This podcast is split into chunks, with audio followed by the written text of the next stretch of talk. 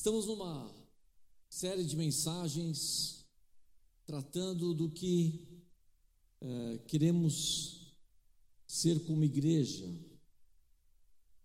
o que pensamos da Revive, o que nós desejamos para os membros da igreja, uma igreja para pertencer.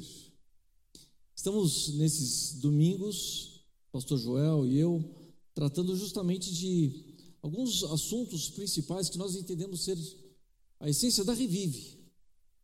Quando plantamos a Revive, falamos isso diversas vezes, que existem tantas igrejas, boas igrejas na cidade de Atibaia, mas nós estávamos plantando com uma perspectiva, com alguns valores específicos, e a gente tem aproveitado esses domingos para reforçar esses valores.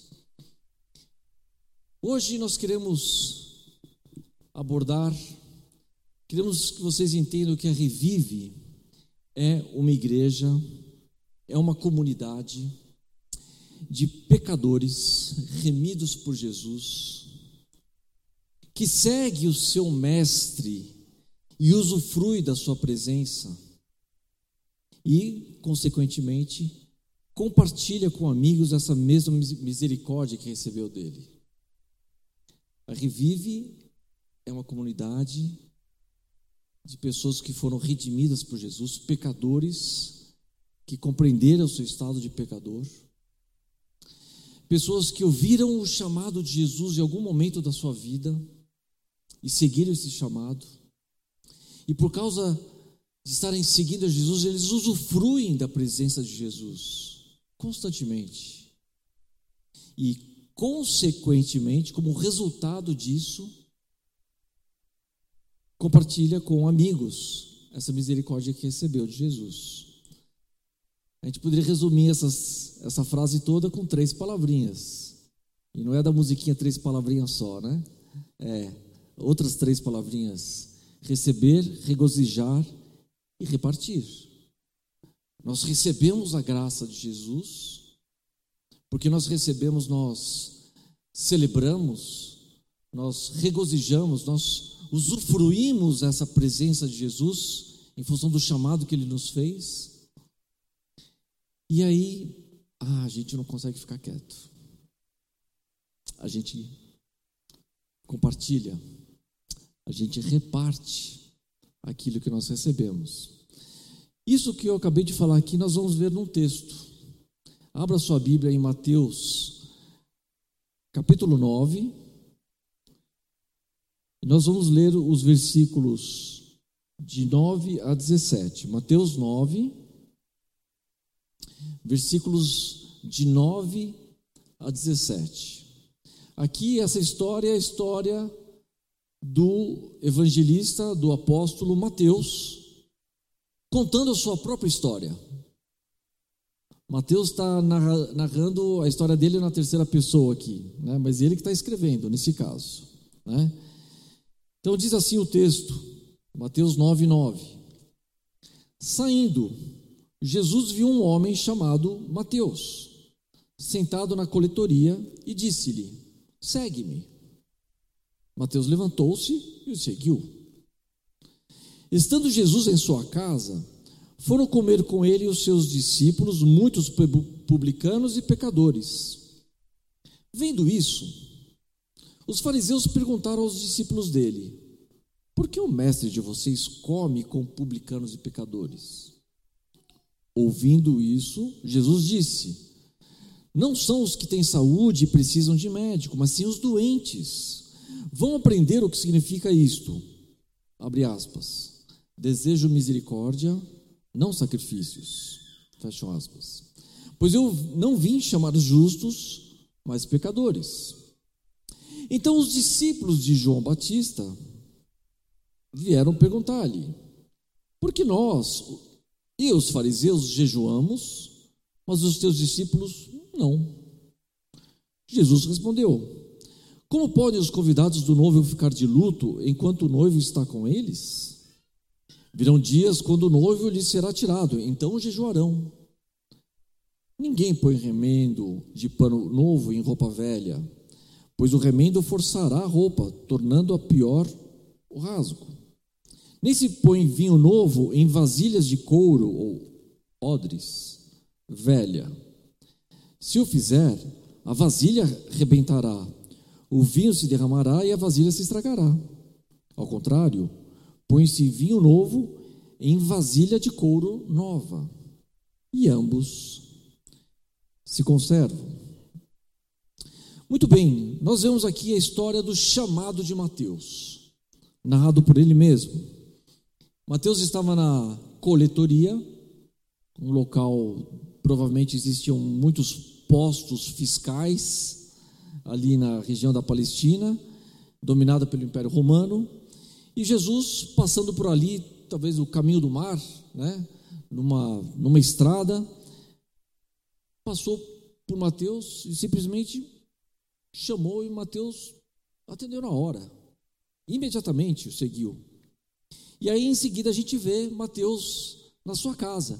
Em outro texto, em outro evangelho, fala que à tarde ele estava com essa, esse grupo todo na casa dele, na casa de Mateus. Mateus fez então um, um open house, uma recepção, uma festa, um jantar.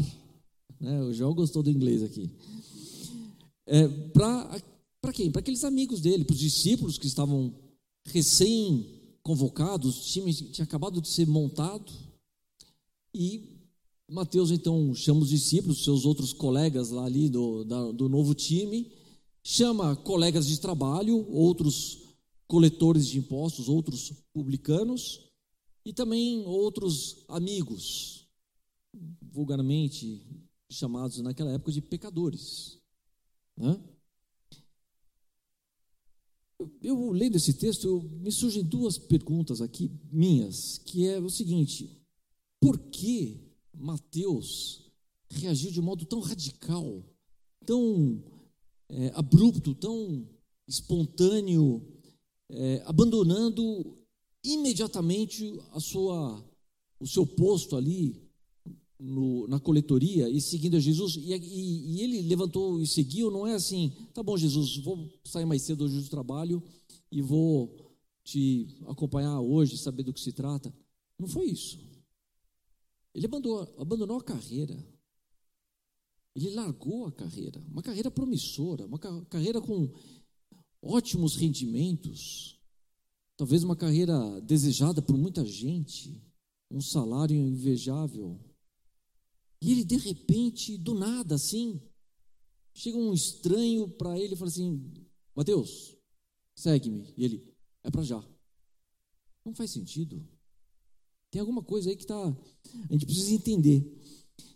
Se a gente ler o contexto da mensagem, contada por Mateus, a gente entende que no capítulo 8 e no capítulo 9, você folhando a sua Bíblia aí, você pode até ver os títulozinhos como eles aparecem, cheio, recheado de milagres.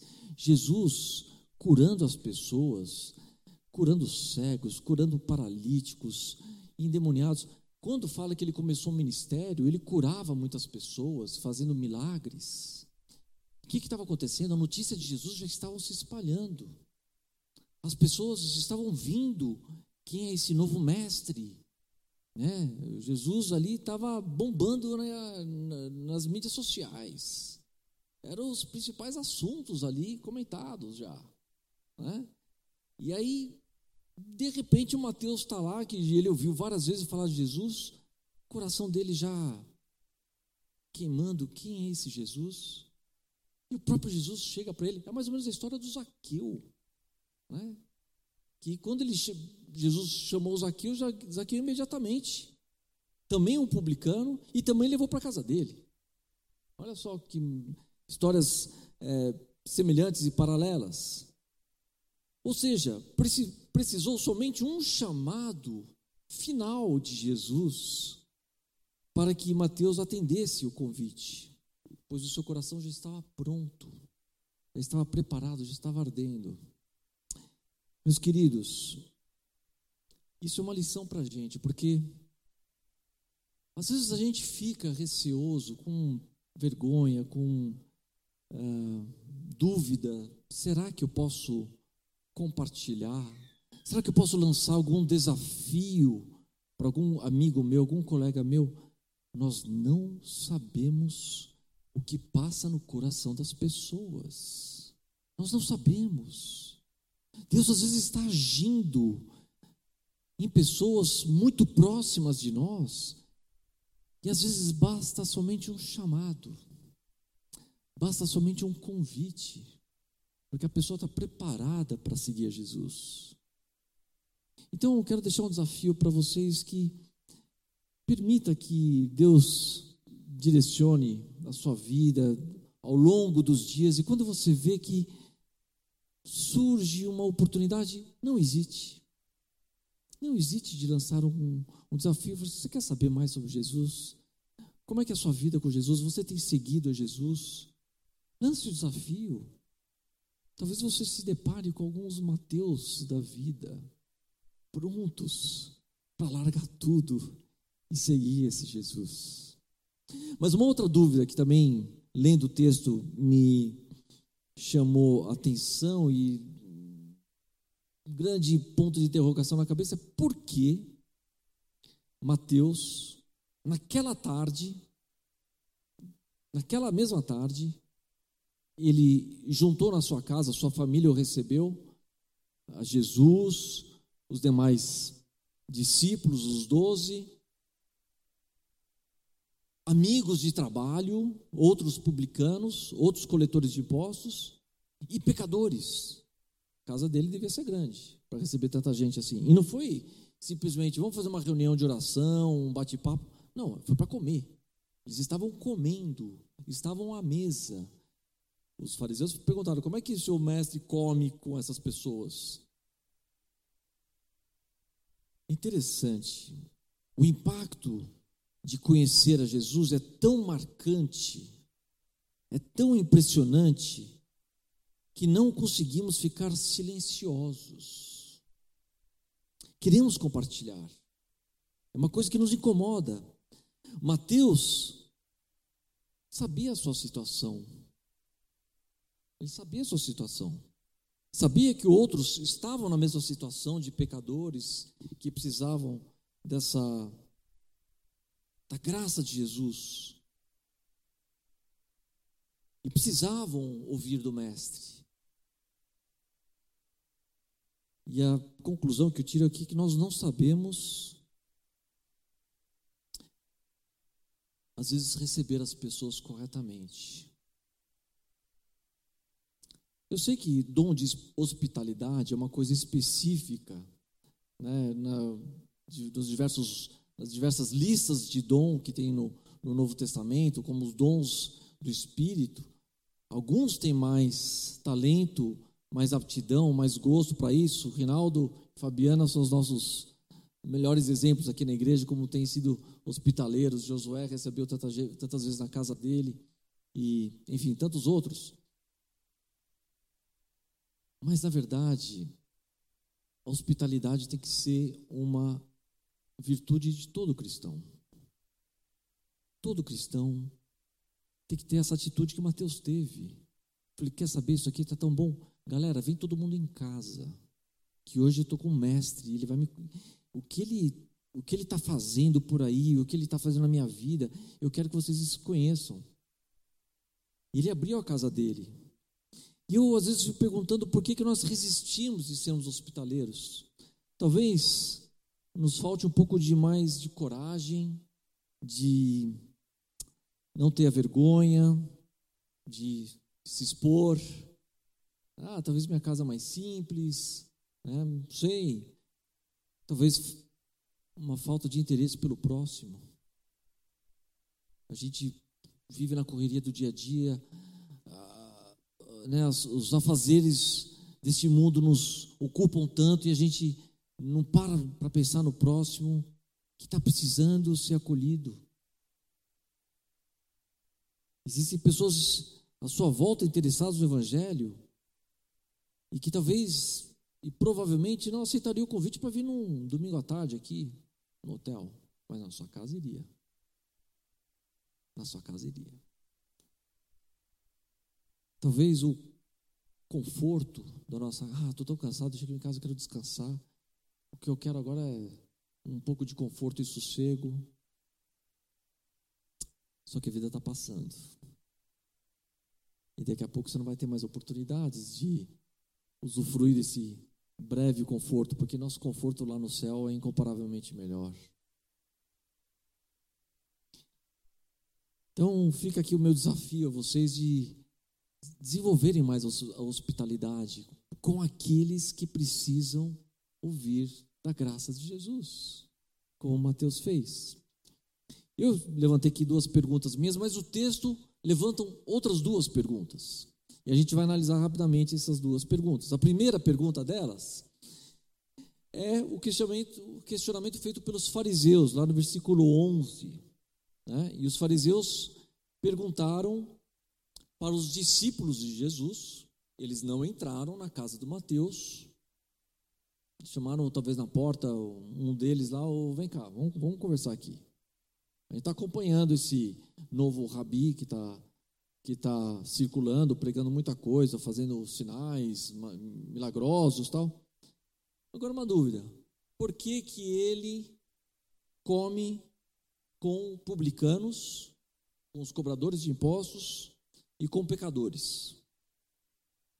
Afinal, comer junto na nossa cultura aqui, cultura oriental, é algo que demonstra uma íntima relação, uma amizade.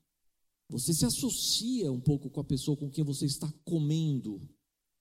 você tem uma ideia, os fariseus, eles eram proibidos por serem, e é isso desde da, da regra deles, né? Proibido de comer, de trazer para sua casa, desculpa, para comer junto com um pecador, uma pessoa impura, na casa da pessoa.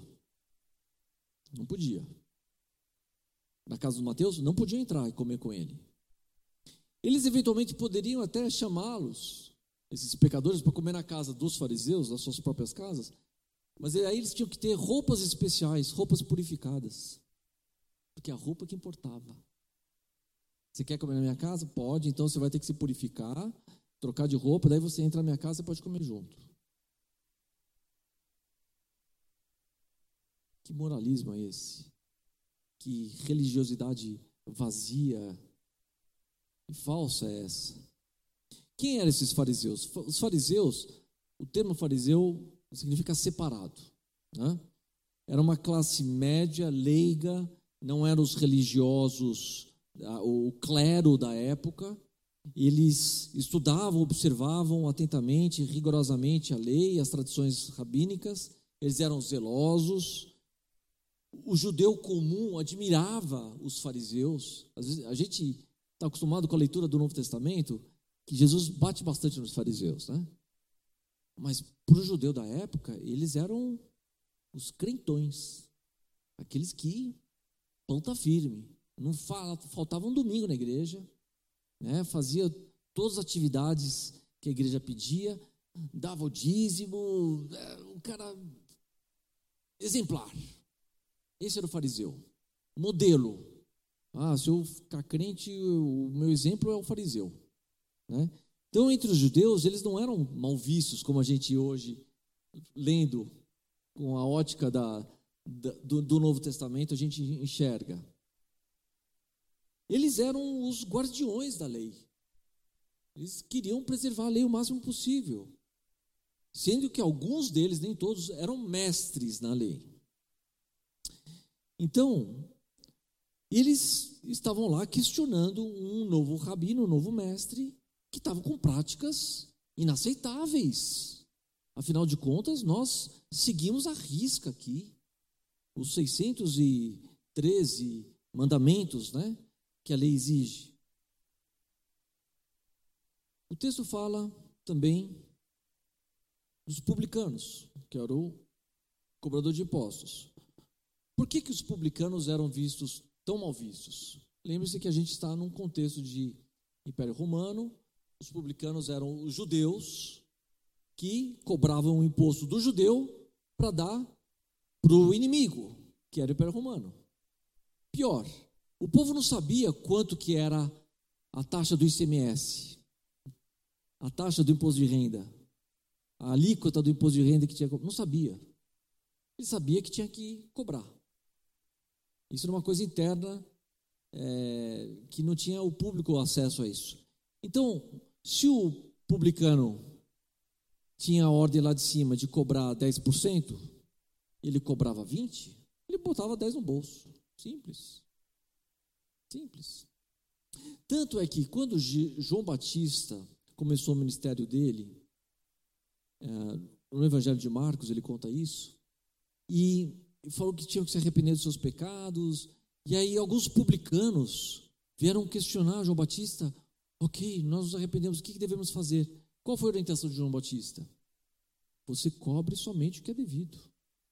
João Batista nunca falou, largue seu emprego é, que é contra, que é, que é um emprego contra a nação judaica, porque você é um impostor, você é nada disso.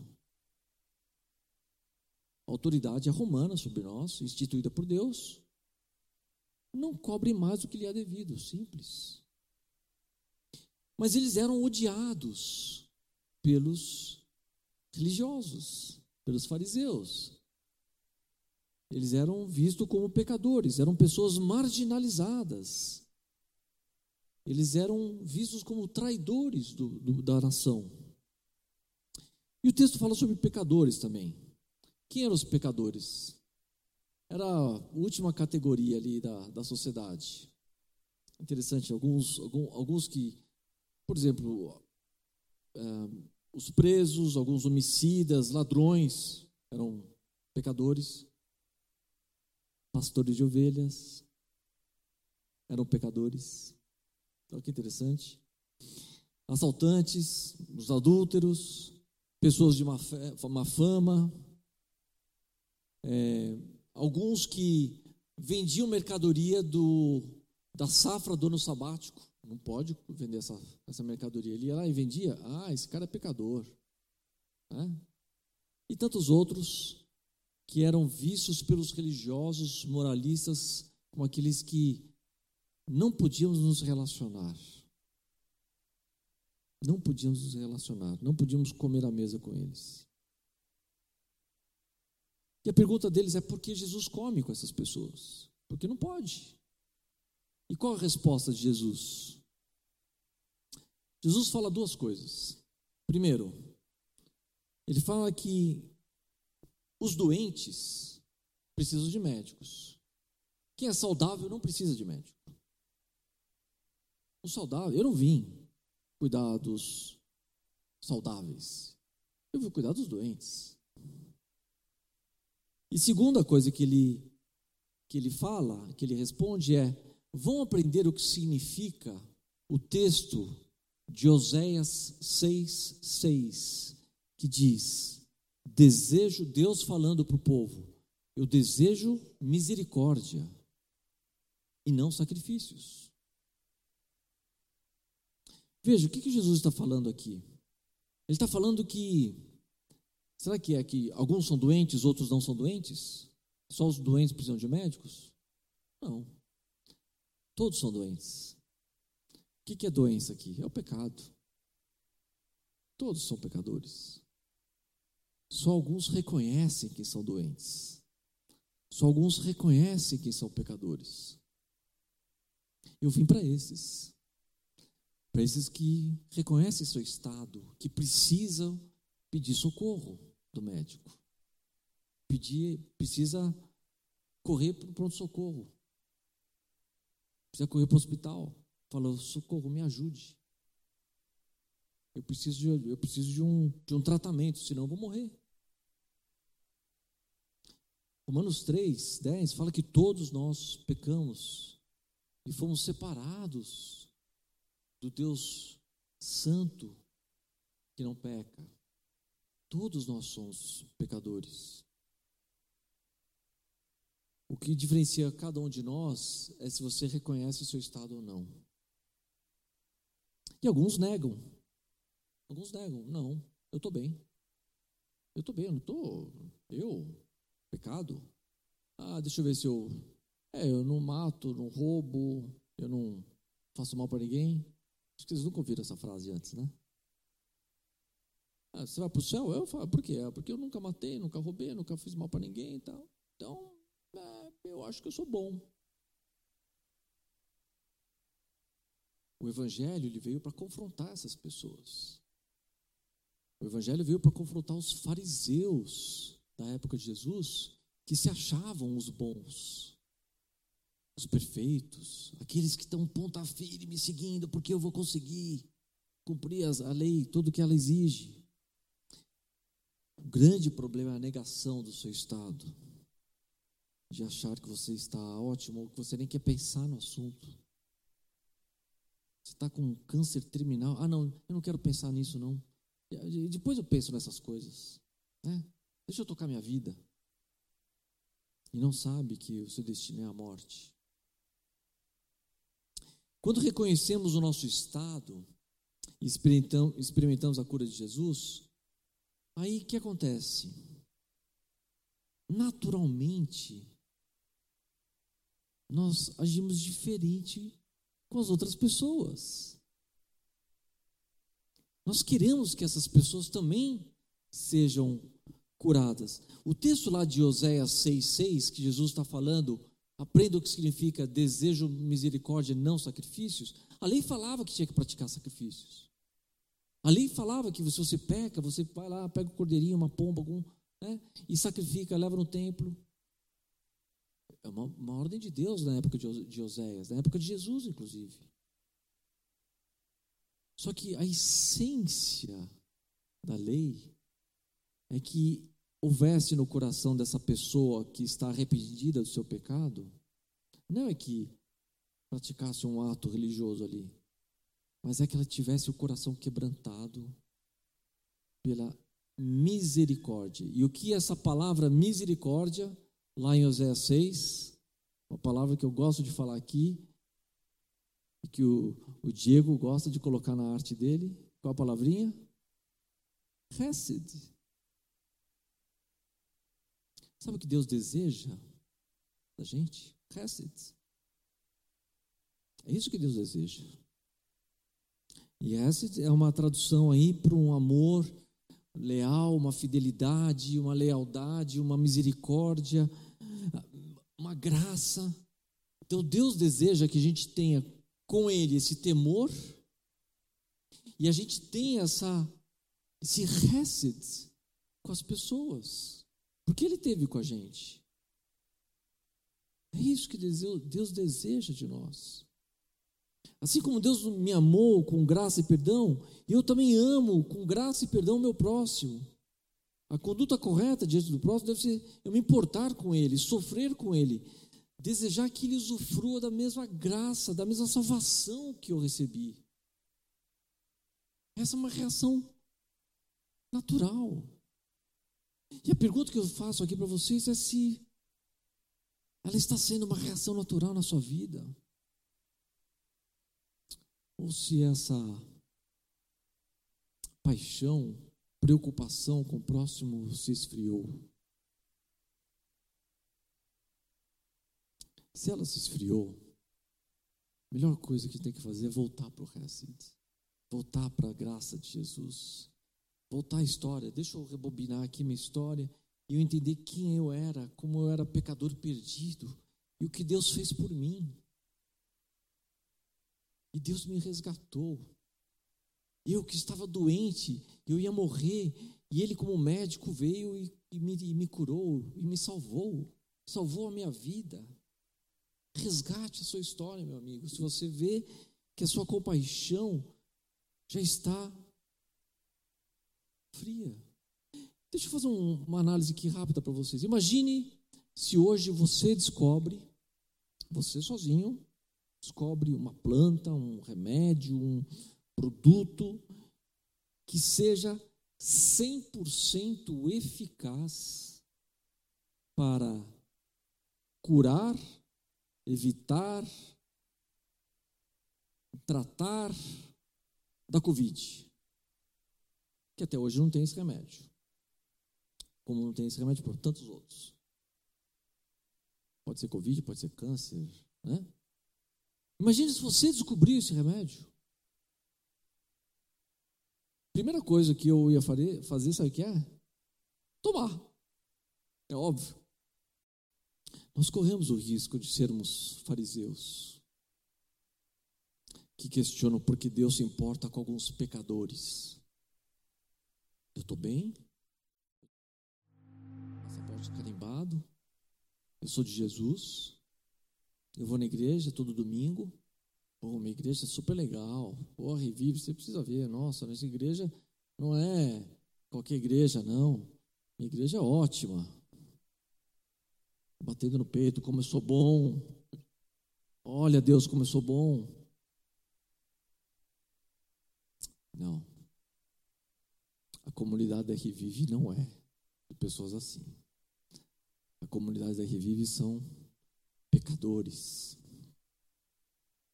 remidos pela graça de Jesus. A gente não quer brincar de igreja aqui, gente. A gente não quer dar uma igreja confortável para você e seus filhos.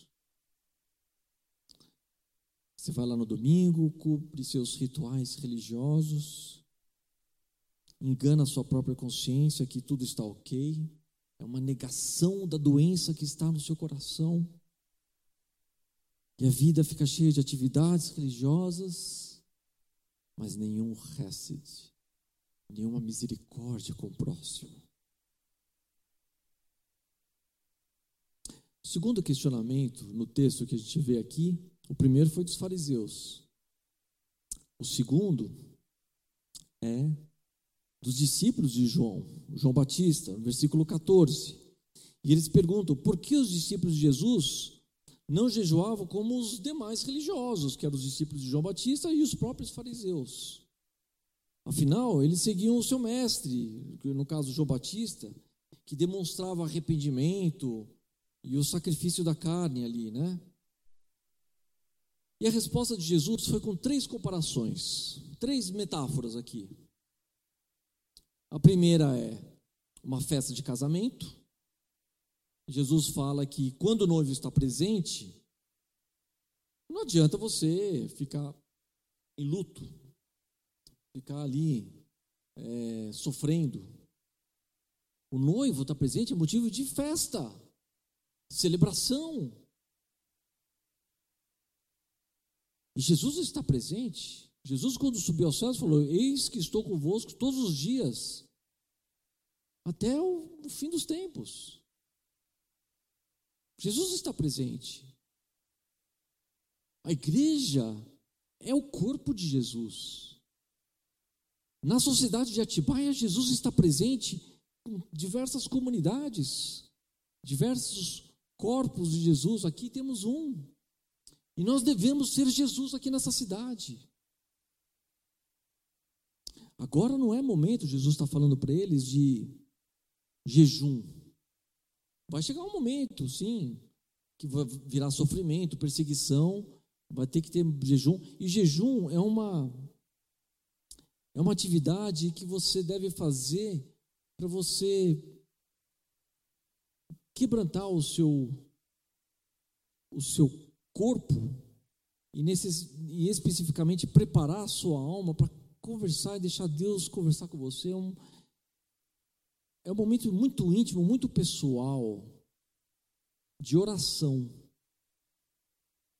Não é uma barganha, não é um ato que mostra que você é um bom religioso. Ele é um momento para você se quebrantar, inclusive fisicamente, diante de Deus. E Jesus está falando aqui que nesse momento não é. E você vai ter momentos na sua vida que você talvez tenha que passar por algum jejum. Né? Mas nós, como comunidade, atualmente não, não, nós estamos aqui celebrando. Essa reunião que nós chamamos de culto é uma celebração do que Jesus fez em nossas vidas. Nós estamos comemorando. Jesus usa uma segunda metáfora que é a do, do cantil do odre, da vasilha de couro, que era feito com couro de cabra. E a ideia é que o vinho novo, ele fermenta. E quando ele fermenta, ele expande. Se você tem uma uma pele de couro mais nova, ela vai, ela, ela tem mais elasticidade, ela vai laciar e vai acompanhar o vinho que expande. Quando ela fica velha, ela já expandiu tudo que tinha que expandir. Se você põe um vinho novo, ela vai estourar. E a mesma aplicação é a terceira, que ele fala de uma roupa que encolhe, porque é uma roupa nova. Você tem uma roupa nova e você põe um remendo novo, tudo bem, ambos vão encolher junto. Agora imagina que você tem uma roupa velha e aí você põe um remendo novo. O remendo vai encolher, vai rasgar a roupa. Não vai adiantar nada, porque os, a roupa, os tecidos também, eles se movimentam, ele encolhe com o tempo. O que, que Jesus está falando aqui é que ele está apresentando um novo paradigma de espiritualidade, das odres novas e das roupas novas. Vocês que estão buscando a Deus, tentando seguir a lei, entendam que eu estou trazendo algo novo para vocês, chamada nova aliança. É uma nova aliança. Não adianta você vir com os paradigmas antigos. Eu estou ensinando coisas novas para vocês.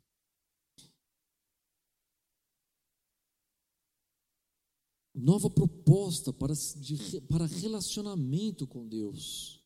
Celebrar a presença dEle conosco. A vida cristã no seu dia a dia não é um jejum, mas é um banquete. Cristo veio mostrar essa nova maneira de se relacionar com Deus, que é usufruir da presença de Deus, do Espírito dele, da própria presença de Jesus através da igreja. Enquanto muitos se preocupam em cumprir essas regras religiosas com coração distantes de Deus,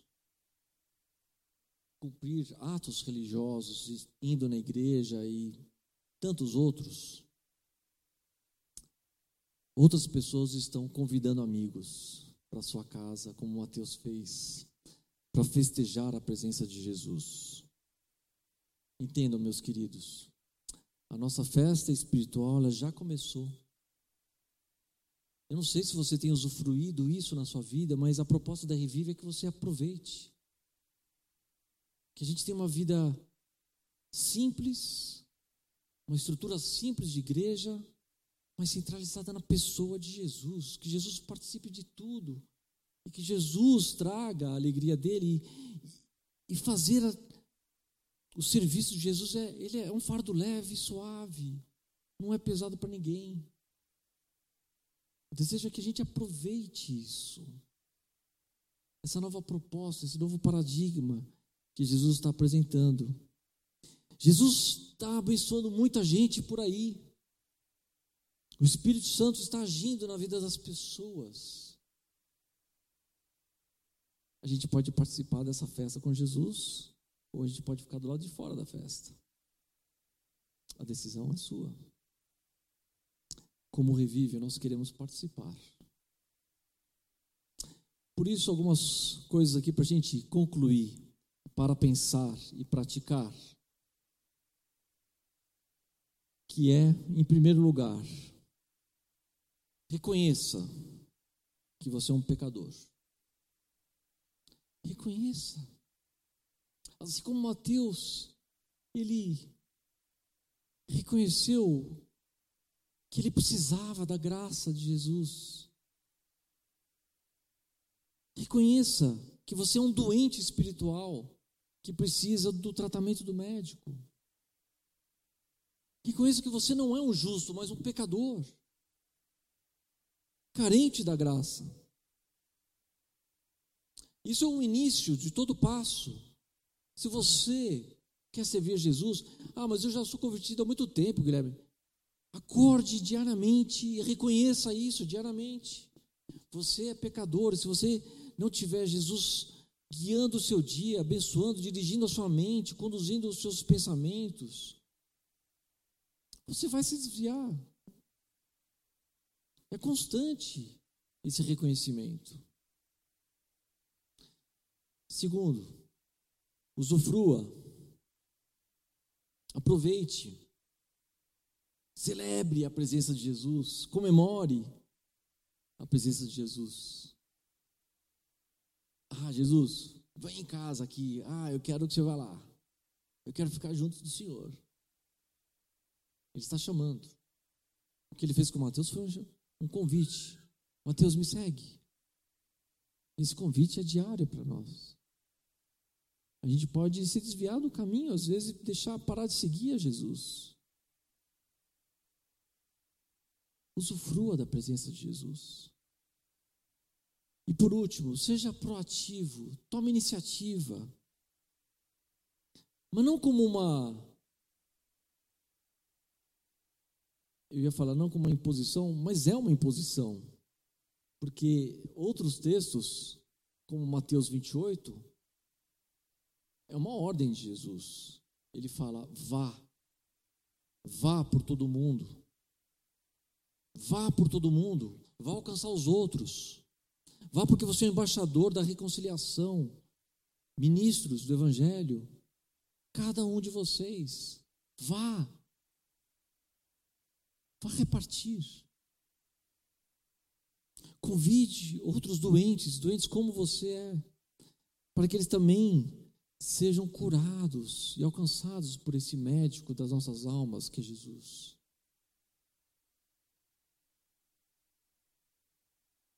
Reparta o evangelho que você recebeu. Reparta o evangelho. Ao mesmo tempo que é uma ordem, é uma reação natural. E se a gente não tem essa paixão. A gente precisa tratar nosso coração.